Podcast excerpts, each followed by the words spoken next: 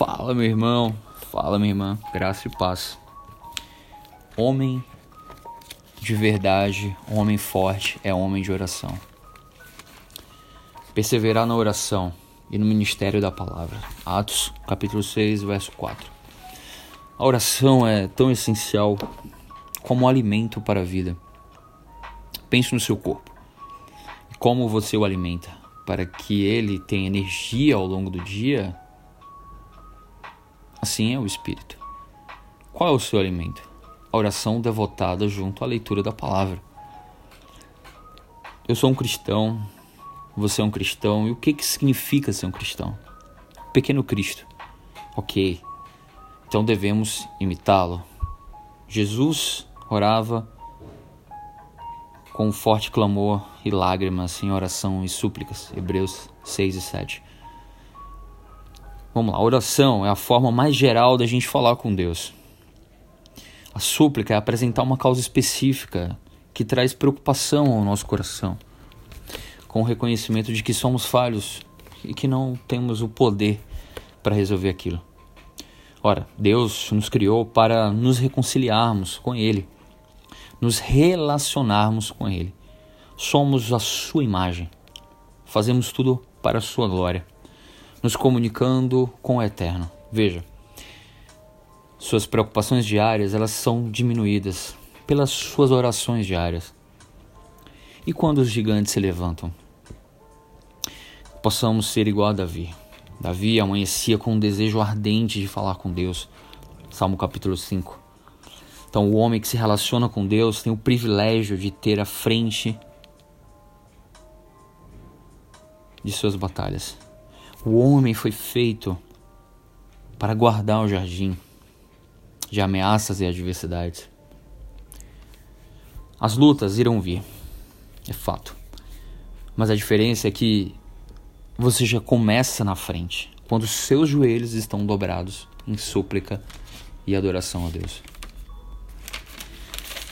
Olha só, como suspira a coça pelas correntes das águas. Assim por ti, ó Deus, suspira a minha alma. Que maravilhoso. Salmos 42, verso 1.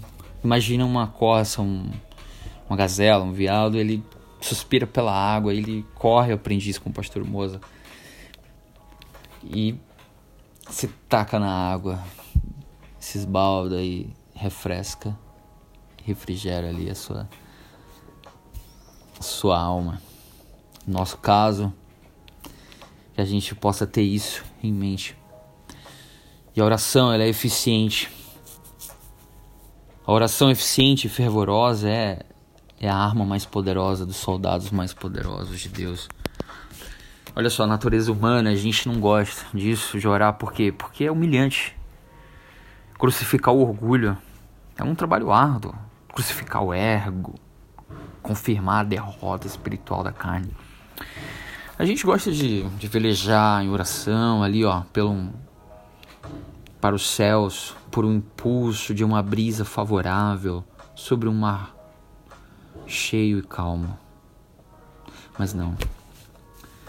Olha só, sua vida, suas mais profundas convicções nascem da sua comunhão com Deus. Isso é fato. Quem criou você? Foi o Eterno, foi o, foi o Criador.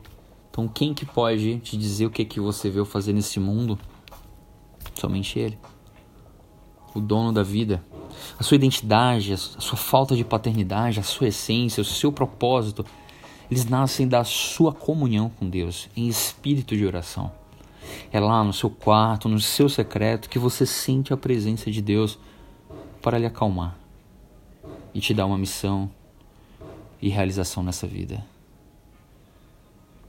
Sois fortes. Você tem uma missão. O objetivo da nossa vida é glorificar a Deus em tudo que a gente fizer, apontando para a nossa próxima morada. Regimentando, entenda, existe uma disputa real. A verdadeira batalha é sobre almas e a gente não tem noção disso. Almas estão padecendo para o inferno, para a perdição eterna e não fazemos nada. Então você, eu, fomos chamados para orarmos uns pelos outros, pelos que estão à nossa volta, para encorajar homens de verdade a se levantarem dos seus lares de maneira inabalável, forte, homens cheios do Espírito Santo e orar uns pelos outros, encorajar uns aos outros, fortalecer uns aos outros e ganhar o máximo de almas para Jesus. O Senhor Jesus está construindo uma cidade. Essa cidade ela vai descer a Nova Jerusalém e finalmente iremos morar com o Pai. Maranata. Ora vem, Senhor Jesus. Paz, queridos. Força. Vamos para cima.